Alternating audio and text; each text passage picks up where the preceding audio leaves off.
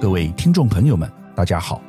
本周我要和大家聊的题目是电动车。这虽然不是一个新题目，但当今全球正处于严峻的能源危机之中，因此电动车产业有相当快速的发展，值得我们关注。另外一个我想谈这个题目的原因，是由于马斯克。马斯克上周再度成为全球风云人物，最主要的原因有两个：第一，他年初计划并购，但后来又因故放弃的推特，上周突然戏剧性的败部复活，马斯克终于同意以四百四十亿美元买下这间公司。推测可能是了解到，即使打官司，法院也会判决他输，只好硬着头皮买下推特。谁要他这么有钱又任性？第二，一样是发生在上周，马斯克又再次大放厥词。他在接受英国《金融时报》访问时表示，应该把台湾设为一个特别行政区，以避免两岸发生冲突，打击全球产业。马斯克认为，未来台海冲突是不可避免的，特斯拉和苹果都会卷入冲突之中，全球经济会陷入困境，全世界 GDP 将受到损失三十趴的打击。马斯克认为，未来这个台湾特区。很可能会比香港有更宽松的安排，但估计不会让大家都开心。马斯克此言一出，台湾民众简直爆炸了。也由于年底选举将近，政治人物们纷纷表态，大肆挞伐。桃园市长郑文灿表示，香港今年证明一国两制是失败的，台湾有决心保有现有的自由民主生活，以两岸冲突不可避免为理由。要台湾并入中国，这个说法是一厢情愿，而且不切实际的。各位可能会说，马斯克是不是脑袋坏掉了？为什么不好好做他的本业？干嘛跨到推特这个陌生的领域，又对极度政治敏感的议题台湾发表言论？是不是吃饱饭没事干？事实上，这就是原因。马斯克就是因为电动车做得太好了。才开始对于其他行业蠢蠢欲动。电动车现在已不是他的本业，而这也是本周我要来为各位分析的重点。今年初，俄乌战争爆发，再加上欧美高通膨影响消费者荷包，所以市场整体需求不振，全球经济呈现衰退。可是，在这种背景下，却有一个产业反其道而行，无惧市场逆风。越卖越好，市场持续热络，那就是电动车市场。主要原因之一是全球油价高涨，消费者觉得，既然电动车是未来注定的趋势，那干脆早一点买，造成电动车价格居高不下。供不应求的情况下，消费者订购一部电动车，有时要等好几个月，甚至半年才能交车，甚至消费者。还对于持续飙涨的价格没有敏感性。另外一个原因是全球气候变迁所造成的天灾不断，从旱灾、水灾到风灾，导致各国加速推动净零碳排法案，引进 ESG 标准，这也间接促进了电动车的销售。数据显示，二零二一年全球电动车，包括纯电动车以及混合电动车的销售量。总共有六百七十五万辆，相较二零二零年的三百二十四万辆，大幅成长一百零八趴，等于是成长了一倍。由此应验大家对电动车需求的热潮。那么，我们将市场里两种类型电动车的销量拆开来比较呢？二零二一年纯电动车的销售量是四百八十万辆，和二零二零年的两百二十六点八万辆相比，成长一百一十二趴。至于混合电动车的销售量，二零二一年有一百九十五万辆，较二零二零年的九十七点二万辆成长一百趴。可以由上述看到，相比下来，大家普遍偏好购买纯电动车。混合电动车现在是一种过渡产品，主要原因在于目前纯电动车技术还不够完美，无法行驶很远的距离。电池技术也还有很大的进步空间。另外，第二个原因是基础建设，有了电动车，但缺乏充电桩，无法随处可充的情况下，对于消费者而言相当不便利。而充电桩也不是随处都可以安装的，有些大楼管委会会限制充电桩的设置。第三个原因是充电速度，现在想要把电动车的电充满，需要很久的时间，非常不方便，所以才会有厂商如 Gogoro 提出换电池的方式。最后一个是缺电以及电价昂贵的问题，这项因素尤其在台湾特别严重。综合上述这些原因，应该使得购买电动车这件事变得不再那么有意义。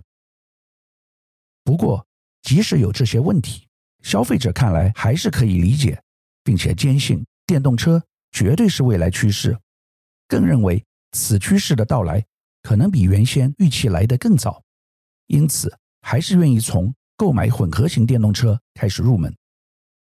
根据统计资料显示，目前，混合电动车占电动车市场约二十九趴左右，纯电动车则高达七十一趴。代表消费者认为，既然要购买电动车，干脆直接购买纯电动车。现在大家谈电动车，就想到特斯拉，好像它是电动车的代名词。全世界大部分电动车都是由特斯拉制造，但是这其实是错误的概念。事实上，美国在电动车的领域远远落后中国大陆及欧洲。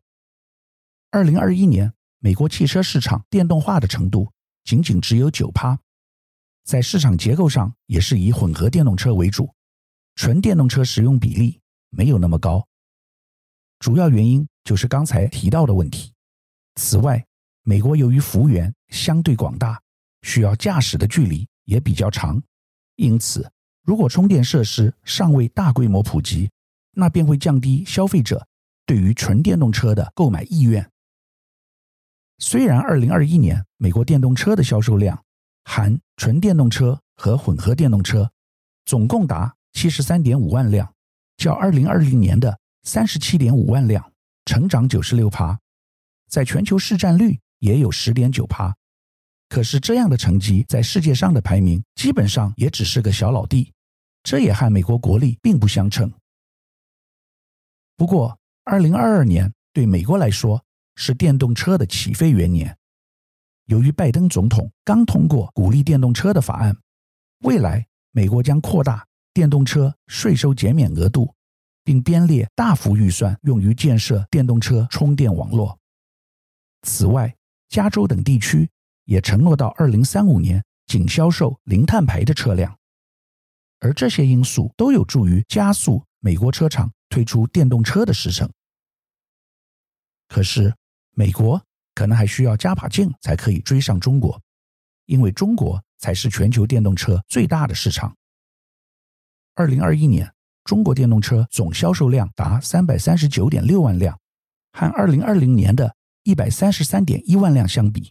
大幅成长一百五十五趴，比美国更高，在全球市占率占比高达五十点三趴，基本上全球有一半以上的电动车使用者都来自于中国大陆。我还有看到一些其他统计资料显示，中国电动车在全球市占率近期更高达六成以上，非常惊人。我们再来看欧洲。二零二一年，欧洲电动车销售量达两百三十三点二万辆，和二零二零年的一百四十点一万辆相比，成长六十六趴，全球市占率约三十四点五趴。换言之，电动车是中国大陆和欧洲的天下，两个地区相加，市占率高达八十五趴，扣掉美国的市占率大约十一趴，剩下全球其他地区只有四趴。因此，在可以预见的未来，中国的市占比率还有可能进一步升高。除了各地区电动车使用状况，大家可能还会好奇，究竟哪些电动车卖得比较好呢？根据统计资料，今年一到七月，中国大陆的比亚迪是全球电动车销售量第一的品牌，销量约八十万辆，市占率十六点二趴。排名第二的是特斯拉。一到七月，全球销售量达六十一点七万辆，市占率十二点五趴。但如果以纯电动车来说，特斯拉仍然排名全球第一，主要是因为比亚迪目前所生产的电动车中，纯电动车比重约五十点五趴，混合电动车则有四十九点五趴。反观特斯拉，百分之百都是纯电动车。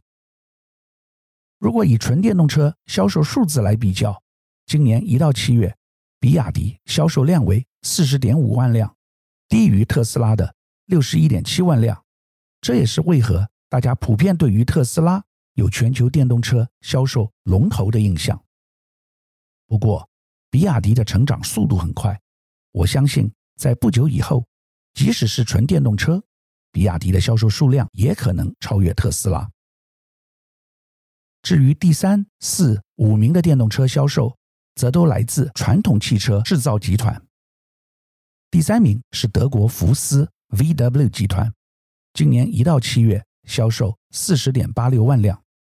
第四名是中国大陆上汽集团，一到七月。销售量达四十点一四万辆，几乎和福斯集团差不多。但我推测上汽应该已超越福斯集团，因为最近德国发生严重的能源危机。排名第五则为中国大陆民营汽车龙头吉利富豪集团，今年一到七月销售量为二十七点六九万辆。展望未来，电动车市场将会超高速的发展。二零二二年重要的大事是全球各大车厂纷纷加入电动车战局，包括德国戴姆勒、丰田、福特、通用、韩国现代等。根据统计资料，各家车厂在未来二零二五年至二零三五年间计划推出三十至六十款不等的电动车。电动车将成为全球汽车市场上最主要的成长动能来源，并且将加速带动。整体汽车产业的转型升级。除此之外，电动车相关的基础建设、电池和零组件等，都将随着电动车大潮流而飞快成长。根据市场调查公司估计，全球电动车产量将从二零二零年两百万辆飙升六倍，至二零二五年可达一千五百万辆。电动车全球的市占率可以从二零二零年底的三趴。提升到十七趴，这将改变未来全球工业制造的市场结构。也难怪有许多专家将电动车产业视为台湾继半导体之后下一个护国神山。既然中国是世界电动车产业的领导者，我们就要了解电动车产业，并且一定要详细研究中国大陆。虽然今年中国有许多负面消息。像是由于疫情肆虐，导致上海封城，经济大幅下滑，再加上美国全力围堵中国科技产业，市场动荡不安。然而，中国在电动车产业却大放异彩。中国今年电动车销量预计可以高达六百万辆，比去年的三百万辆高出一倍。此外，更值得注意的是，除了当地销量屡创佳绩。他们电动车的出口量也大幅成长。目前全球电动车的产量，中国就占了六十趴，距离成为世界电动车工厂之路也不远了。这从某个角度来说，可以说是中国国力的展现。美国总统拜登去年在底特律的演说中，即点出美国电动车产业大幅落后中国的危机，因此他积极推动刺激经济的反通膨法案。希望发展绿色产业，其中又以电动车为主轴。电动车今年在美国的汽车销售比重仅为六点八趴，相较之下，中国的电动车市场占比是二十五趴，甚至一度高达三十趴。这也难怪拜登着急了起来。中国大陆在电动车产业为何能领先世界？有以下几个原因：第一是政策鼓励。中国是共产主义社会，要推动新政策，只要中央一声令下，地方配合度相当高。第二是市场规模，中国有十四亿人口，因此潜在市场非常庞大。在这个背景下，任何电动车业者只要努力做，并且顺利取得资金，基本上都能占有一席之地，因为市场的饼实在太大了。这个情况就如同上个世纪初美国福特刚发明汽车之际，人人都想分一杯羹，而且都分得到，即使没有肉也有汤。第三，则是市场竞争激烈。中国大陆因为市场竞争者多，所以竞争异常激烈。特斯拉是高档，比亚迪是中高档，但还有许多平价业者最近纷纷冒出来，出现了一些很奇怪的名字，如领跑、哪吒等，每个月也可以卖到上万辆，实在令人不敢相信。不过这些低阶的车厂，在原料价格不断上升的情况下，要赚钱很难。现在都是属于烧钱的状态，因此资金很重要。如果募不到资金，就很难活下去。以领跑为例，最近在香港上市，募得七点七二亿美元，以市场区间下限定价，代表股票募集情况不佳，首日股价即下跌三十三趴。但无论如何，至少资金募集到了，上市成功，所以还可以再撑一段时间。而那些撑不下去的，就会被淘汰出局。我算了一算，现在大陆电动车业者至少就有二三十家。今年由于市场起飞，属于人人有饭吃、战国群雄、百家争鸣的状态。真正的大淘汰赛，大概要等到明年下半年才会开始。这么多的电动车业者要生存，自然个个必须使出浑身解数，要在短时间将市场规模快速冲大。第四个中国电动车市场成长快速的理由是中国的电池产业有明显的技术领先优势。现在全世界十大电动车电池厂有六家在中国大陆，包括第一名的宁德时代以及第二名的比亚迪。原先排名第二的是南韩的 LGES、LG 新能源，但最近已经被比亚迪超越，因为比亚迪实在太厉害了。至今。比亚迪一直不断在产业上垂直整合，除了电池以外，还有一家比亚迪半导体，专注汽车晶片研发生产，未来也准备上市。可想而知，这匹黑马的潜力无穷。第五个中国电动车成功的理由，则是基础建设完善，在中央政策大力扶持之下，地方政府大量投资充电基础建设，全国。目前已有近四百万座充电桩，远超过欧美等国。相比之下，欧洲现在有三十万七千座，美国有十二万座，而日本只有八千座。现在中国电动车产业的充电解决方案正在往多元化科技发展，包括大型充电站、换电站、智能储能站、充电车、充电地图、智能家庭充电等。这种完整充电生态系的打造，是欧美国家远远比不上的。即使是马斯克，也仅仅是靠个人的力量，这和以国家为单位的中国根本无法匹敌。就像我们前面所说的，今年中国电动车产业除了在国内快速发展以外，也开始出海，大步迈向欧美市场。以电动车龙头比亚迪为例。早在美国、法国、荷兰、巴西、匈牙利设置超大型电动巴士厂，今年又宣布将在欧洲泰国设厂。其中，泰国这个地点尤其值得注意，因为泰国是东南亚汽车生产制造重镇。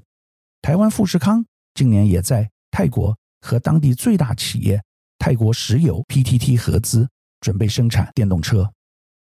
而比亚迪不只卖电动车。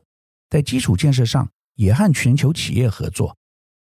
今年三月，比亚迪与壳牌石油公司签署合作计划，在中国与欧洲推动能源转型，在欧洲成立壳牌比亚迪中心，为二十七万个充电终端提供智慧服务，也因此打开比亚迪的欧洲市场。在电动车经销方面，比亚迪今年打进西欧、瑞典与德国市场。将于本年第四季交付首批电动车。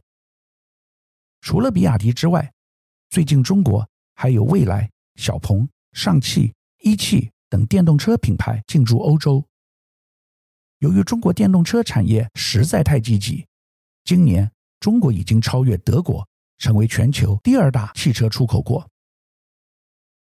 未来，中国电动车产业链如果能够全方位、快速发展，将能加速与全球减碳目标接轨。